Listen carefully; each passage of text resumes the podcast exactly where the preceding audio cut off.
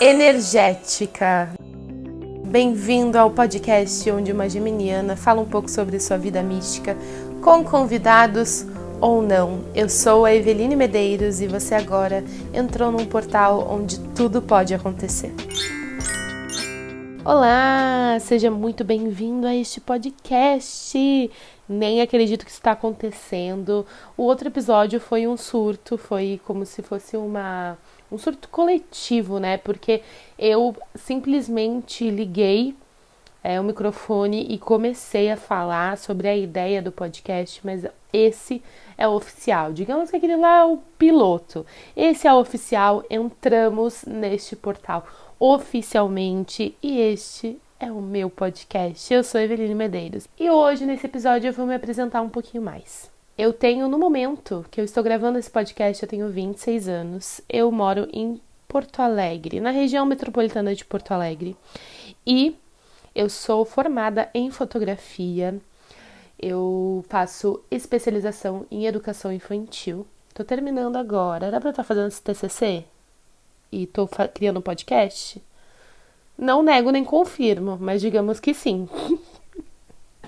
E eu sou formada em fotografia, mas a pandemia pegou e virou tudo de cabeça para baixo. Estudo e jogo cartas ciganas e atendo com reiki desde 2018, 2019, 2019 oficialmente, assim. Esse era o meu trabalho secundário. Eu tinha fotografia como principal trabalho, assim, da minha vida. É, eu fazia eventos, fotografia comercial no geral. Eu tinha uma empresa de fotografia infantil chamada Amar Imagens e eu atendia ali com cartas ciganas, com reiki, nos dias off que eu tinha, nos dias de folga. A minha terapeuta me cedia a sala dela, uma amiga também, fisioterapeuta, me cedia a sala dela. Depois eu fui encontrando outros lugares para atender e normalmente eu fazia isso. Eu atendia ali no final de semana que eu não tinha um evento, eu atendia nesses lugares com cartas ciganas e com reiki era o meu trabalho secundário. E aí chegou a pandemia, né, em março de 2020 e girou tudo de cabeça para baixo. Fez um estardalhaço assim, acho que na vida de todo mundo. E sem eventos e não podendo me aproximar de pessoas, porque eu sou grupo de risco, eu tenho asma e eu moro com os meus pais, que têm mais de 60 anos. Eu não pude sair de casa e estou aí sem sair de casa já faz um ano. Só saí pro básico mesmo, não encontrei ninguém por aí. E como é que eu pago minhas contas, né? Como é que eu pago minha pós-graduação? Como é que eu como é que eu faço agora para pagar as coisas que eu tenho para pagar? E acabou que, de uma forma muito natural, eu comecei a divulgar o meu trabalho com cartomancia e com reiki na internet. E nesse um ano, muita coisa aconteceu, muitas águas rolaram. Estou fazendo agora um curso de cartas ciganas, novamente, assim, tentando me aprimorar mais ainda. E deu tudo muito certo, assim. Acho que, como eu falei no outro episódio, minha vida girou bastante quando é, eu fui no episódio dos Donos da Razão. E isso fez com que meu Instagram fosse um pouco mais visualizado e fez com que eu entendesse que eu poderia sim falar mais, eu poderia sim e, e mais além. E com essa questão da internet, eu também entendi que eu não preciso estar tá mais presente para trabalhar, sabe? E isso era algo que me incomodava muito, assim, na fotografia em trabalhar apenas com fotografia, porque eu tinha que estar presente, né? Eu tinha que estar em corpo presente. Eu pensava, meu Deus, mas meu sonho é viajar, meu sonho é morar em alguns lugares diferentes do, do país e do mundo. Como é que eu vou fazer? Como é que eu tô? Como é que eu vou, vou criar aí essas raízes no meu pé e não, e não sair mais daqui? Isso não é a minha vontade. E então a pandemia me mostrou que eu tinha também esse outro lado, essa outra profissão junto comigo que poderia me levar para outros lugares e eu poderia trabalhar de qualquer lugar que eu estivesse. E apesar de eu não estar tá fazendo isso, né, porque ainda estamos em pandemia e sabe-se lá Deus quando vamos poder viajar, quando vamos poder morar em outros lugares do mundo, eu fico muito feliz de ter essa opção. Sobre a fotografia, eu ainda tô entendendo como que vai rolar daqui para frente, como que ela vai voltar para minha vida. Tenho certeza que não vai ser da mesma maneira de antes, e é uma coisa que eu vou deixar o tempo me dizer, o universo me mostrar como que eu posso voltar pro meu ramo, né? E como que eu posso também adicionar com a minha pós-graduação, com a minha especialização dentro de todos esses temas. Como eu falei, eu moro com os meus pais e eu também tenho um cachorro chamado Pirata. E o Pirata entrou na minha vida em 2015. Eu estava passando pela minha vizinhança aqui e vi minha vizinha da floricultura com um cachorrinho preto e branco. E eu perguntei para ela de onde é que esse cachorro? E ela falou: "Ah, eu tô, eu achei ele, ele apareceu aqui sozinho. Ó, tá chovendo, começou a chover, não sei se dá para ouvir. Mas é isso, é a vida, tá chovendo. Ruídos vão acontecer nesse podcast, viu? E eu perguntei para ela, né, o que aconteceu, de quem era esse cachorrinho, e ela me contou que ele apareceu ali sozinho. Tava com muito calor, ele apareceu em dezembro de 2014. Tava muito calor e eu falei: "Ai, meu Deus, ele é muito lindo, vou tirar foto dele para postar no Facebook para te ajudar, no Instagram". E eu tirei foto dele e eu não consegui parar de pensar nele, assim, eu me grudei nele, eu fiquei apaixonada por ele, assim, comprei uma briga em casa, meus pais não queriam um cachorro. Comprei uma briga em casa, ele tá aí até hoje, ele é meu filho. Ele é o primeiro cachorro que é meu, de fato, assim. Eu tenho a ajuda do meu pai para cuidar dele, mas é, sabe quando é teu, assim, ele é meu, ele é meu cachorro, ele é meu filho. A gente tem uma conexão bem forte, muitas muitas questões que eu vejo em terapia, é, ele tá muito envolvido, assim, porque ele demonstra muito, assim, o que tá acontecendo comigo, demonstra muito dos meus sentimentos. Eu também tenho duas irmãs mais velhas, uma mora em Goiás e outra mora nos Estados Unidos. Tenho dois sobrinhos, a Lily e o meu sobrinho que nasceu agora, o Leonardo. Sobre a espiritualidade, ela sempre foi muito presente na minha vida, querendo ou não, sabe? Eu sempre fui muito médium, eu sempre tive muitas sensações, visões, é, sempre tive alguns sintomas aí mediúnicos, uma sensibilidade, alguns questionamentos que não eram muito comuns. Eu sentia que eu era de outro lugar e eu queria entender de onde eu vim e para onde eu vou. Eu sempre tive essas questões de que algo grandioso tinha que ser feito, que a minha missão era algo muito grande e que eu ia fazer diferença de alguma forma para o mundo eram questionamentos e inquietações que hoje eu vejo que tem muito a ver com essa ligação espiritual que eu tenho. Não acho que eu sou é, mais especial ou de fato eu tenho uma missão grandiosa. Eu acho que toda missão de todas as pessoas são grandiosas, mas que de fato eu vim para trabalhar essa mediunidade, né? E eu sempre falo que imagina imagino que eu fui na outra vida para estar tá aqui pagando esse pecado, porque Não é fácil, gente. Não é fácil, tá? Parece fácil, parece tipo, nossa, que pessoa iluminada, mas não, ninguém, ninguém vê os corre. Ninguém vê a adolescência ali que eu tava afundada no, no fundo do poço e pensando em desistir de tudo porque eu via coisas, sentia coisas, eu não me encaixava em nada. E o caminho espiritual sempre teve essa presença na minha vida, querendo ou não.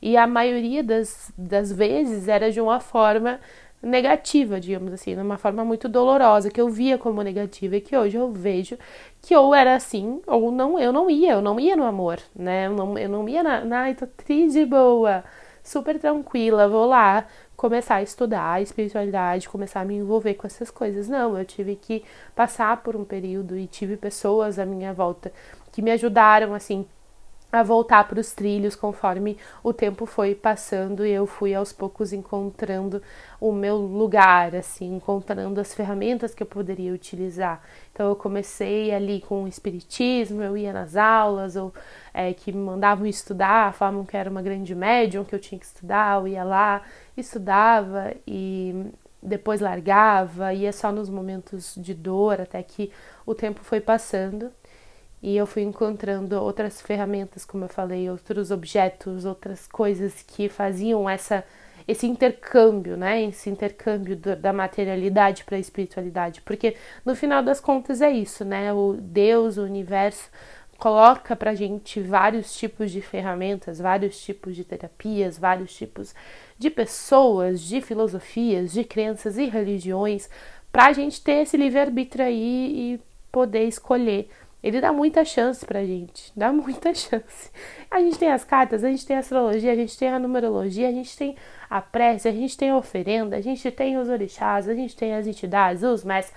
a gente tem muita chance, a gente tem muita coisa, tem muitas ferramentas aí, a gente pode escolher qual a gente quiser para que a gente entre em contato com essa espiritualidade, mas demora, demora para a gente entender que esse é o nosso princípio, demora para a gente entender que esse é o ponto de partida sempre, em qualquer lugar da nossa vida. E tem momentos da vida que a gente simplesmente esquece, eu esqueço. E aí eu tenho que de novo passar por alguns processos mediúnicos dentro de casa.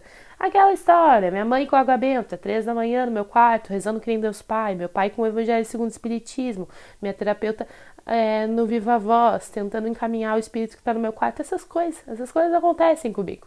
Então tem que acontecer essas coisas tudo de novo para eu lembrar minha fé, esqueci rapidão, esqueci minha fé. Só que hoje a gente vai a gente vai baqueando, né? A gente vai passando pelos processos e, e cada vez mais eles vão ficando mais fáceis e a gente vai entendendo um pouco melhor e pegando rápido ali a coisa, né? Não vou ficar sofrendo tanto aqui, já que eu já sei o que eu tenho que fazer agora. E é isso que eu proponho nos meus atendimentos hoje, que as pessoas elas tenham essa, esse conhecimento de algumas ferramentas que vão ajudar elas a entrar em contato com a espiritualidade, fazer essa, esse gancho, sabe? É, é para isso que servem as ferramentas. Tem religiões que não gostam né, de objetos, não gostam de algumas coisas, mas eu acho bem importante, assim, porque é importante pra gente, pra gente conseguir acordar. Eu preciso daquela pedra, eu preciso daquele senso, daquele evangelho, daquele rezo pronto que eu aprendi na infância, para conseguir elevar aqui e tem gente que não precisa, ok, que ótimo, mas eu preciso, eu gosto, eu gosto de. Eu sou uma pessoa visual, né? Eu venho da fotografia, eu venho das questões visuais são muito importantes para mim. Assim, eu consegui visualizar alguma coisa quer dizer que eu tirei a ideia de dentro de mim e agora ela tá aí pro mundo. Então a criatividade é muito importante. Então, obviamente que a materialidade também é bem legal, é bem importante para mim. Eu comecei na internet quando. Eu nem sei a idade que eu tinha. Era em 2011. E foi muito louco assim. Eu coloquei um vídeo no YouTube em 2011 falando sobre o quanto eu queria emagrecer. E isso é um outro episódio. Falar de emagrecimento, falar de corpo é outro episódio. Mas eu fiz esse vídeo e eu fiz esse canal e ele viralizou. Na época, não era milhões, né, para ser uma viralização, assim. Ele viralizou, tipo assim, ah, sei lá, sei lá, 100 mil visualizações, o que é pouco hoje, né, mas em 2011 era muita coisa. A Karen Bakini compartilhou esse vídeo. Um monte de blogueira compartilhou esse vídeo. Eu não sei nem aonde elas compartilharam, porque eu nem me lembro que rede social que existia. Mas aconteceu isso, assim na minha vida. E eu continuei fazendo esses vídeos no YouTube como um, um diário de uma dieta, do, de emagrecimento. Eu me lembro que era tudo muito frustrante, assim. E aquilo foi. Foi. Foi perdendo sentido aos poucos, e aí o canal se tornou uma outra coisa, até que eu fui para Alasca. E no Alasca, em 2013, eu fiz os vídeos de vlog de viagem, assim, eu fazia todos os dias, eu tinha isso de tirar selfie, de me gravar, de falar com a câmera no meio da noite, como eu tô fazendo agora, falando com o microfone, com o meu celular no meio da noite. Eu tinha isso. E eu fui fazendo esses vlogs e muita gente chegou até mim nesse período por causa disso, por causa do Alasca principalmente. E muitas dessas pessoas me seguem até hoje no Instagram e é muito muito legal. E eu continuei durante muitos anos a postar vídeos no YouTube sobre a minha vida, eu postava o pirata, postava principalmente os meus amores, principalmente os meus relacionamentos. Eu tenho tem algo que me inspira muito na vida, que é o amor, assim. E eu, eu, eu sempre me expus muito. Eu, me, eu expor os meus relacionamentos, eu expor as minhas ideias, eu expor as minhas experiências não é um problema para mim. Mas começou a ser um problema pro outro, né? Para as pessoas que, que eu me relacionava. Porque eu tinha uma necessidade muito grande de fazer um vídeo sobre cada coisa que acontecia. Porque eu queria expressar aquilo, eu queria ver aquilo. Parecia que no momento que eu vomitava um vídeo bonitinho do meu relacionamento, ou da pessoa que eu tava apaixonada, ou do sentimento que eu tinha, eu ficava em paz, do tipo, pronto, vomitei, tá aí. Tanto que eu não tenho interesse em estudar se não for para ensinar para alguém. Então eu, eu, tudo que eu aprendo eu tô é porque eu tô afim de falar para alguém, de ensinar alguém, mostrar para alguém alguma coisa. E eu fiz esses vídeos no YouTube por muito tempo, assim, chegou a eu fazer um vídeo por mês com um do que aconteceu no meu mês. Então, eu posso ir no YouTube agora que eu vou saber o que eu fiz em fevereiro de 2016. Tipo isso, assim, o rolê. Então, quem quiser tá lá toda a minha vida. E esse podcast ele me assusta um pouco, porque muitos vídeos do YouTube eu eu coloquei lá no tirei do modo público, porque é muito estranho ficar uma opinião tua congelada, né?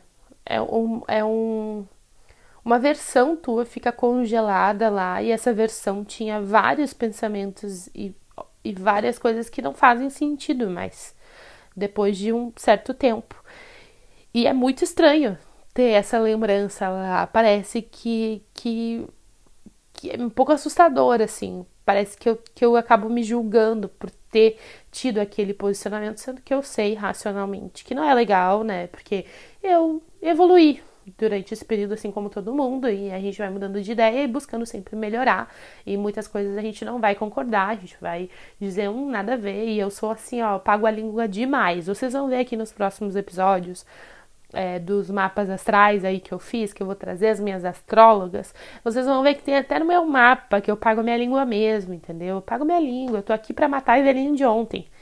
E aí a de amanhã vai matar de hoje. Vamos lá, a gente vai mudando, vai evoluindo e é sempre muito profundo, assim. São ciclos muito fortes de vida. E esse podcast também vai ficar de alguma forma eternizado, eternizado as minhas visões, eternizado as minhas ideias, eternizado as minhas experiências, mas principalmente a minha voz. E essa voz vai falar as opiniões, vai falar os posicionamentos. E essa voz provavelmente vai errar nessas opiniões e nesses pensamentos, porque quanto mais o tempo passar, mais eu vou ter a sabedoria de entender melhor que aquele lugar que eu tava tinha uma visão muito limitada daquela coisa. Então, isso é uma das coisas que me assusta um pouco de ter mais um veículo de comunicação onde eu vou me expor, mas não é, o problema não é expor as minhas, os meus sentimentos e as minhas paixões. O problema é expor as minhas opiniões e os meus posicionamentos, é, entendendo que eles podem e provavelmente vão se modificar conforme eu for vivendo e olhando de uma, de uma outra montanha, assim, olhando de uma outra perspectiva aquele, aquilo que estava acontecendo. É muito estranho ficar falando por tantas horas sozinha. Já fechei os olhos algumas vezes para tentar imaginar alguma coisa, porque eu tô no meu quarto nesse momento, tá um silêncio. E tô aqui pensando se alguém vai ouvir, pensando nos próximos episódios que vai ter alguém aqui comigo pensando em como a gente vai trocar tudo isso. E aos poucos eu vou soltando essa geminianice aqui, falando umas coisas para vocês rir, porque é assim que eu faço. Eu falo umas coisinhas pra gente rir, daí depois eu falo uma coisinha séria, depois eu dou um puxãozinho de orelha e a gente vai se conhecendo aos poucos, tá bom? Me segue no Instagram, EvelineMDR, M de Maria, D de dado, R de rato, tá na descrição aqui desse episódio. E também me segue lá no Instagram, do podcast, porque esse Instagram tá lindo demais. Ele já tá lindo demais. Porque eu tomei cuidado com todo esse design, gente. Eu falei para vocês que eu sou uma pessoa visual e realmente eu pensei em cada coisinha que tá ali, saiu de dentro do meu coração, de dentro da minha criatividade. Então me siga nos meus dois Instagrams e me conta, me conta lá na fotinho do post no feed, me conta o que que tu achou, tá? O que que tu achou desse episódio. E se tu continuou nesse episódio, ouviu até o final, comenta lá na foto um emoji de arco-íris para eu saber que tu tá aqui até o final. Gratidão por ter escutado até aqui. Tá na hora de fechar esse portal. Um beijo e até logo.